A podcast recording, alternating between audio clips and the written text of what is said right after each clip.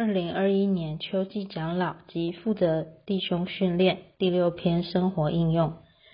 主耶稣在马太福音说到：“我们都是弟兄，没有一人该辖管别人。”另一面，保罗和彼得在书信中也告诉我们，教会中需要有领头的职分。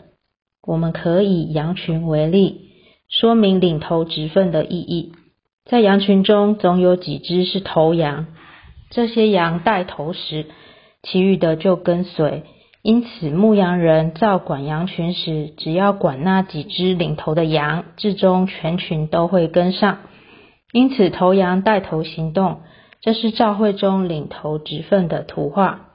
要在圣徒中间带头，在教会中背负领头职分，必须在以下各面有学习：第一，教会是在生命里，并出于生命的。所以，我们要在教会中做领头者，乃必须是在生命里，并出于生命的人。第二，我们应该做成全圣徒的工作，而成全的路在于带头做事，立下榜样，帮助圣徒学习做我们所做的，然后他们就知道如何做我们所做的，甚至会改进我们的做事方法。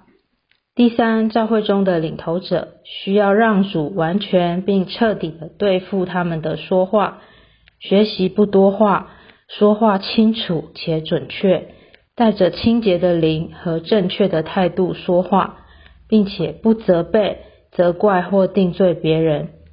第四，身为领头者，我们必须建立一个习惯，将一切事在祷告中带到主面前。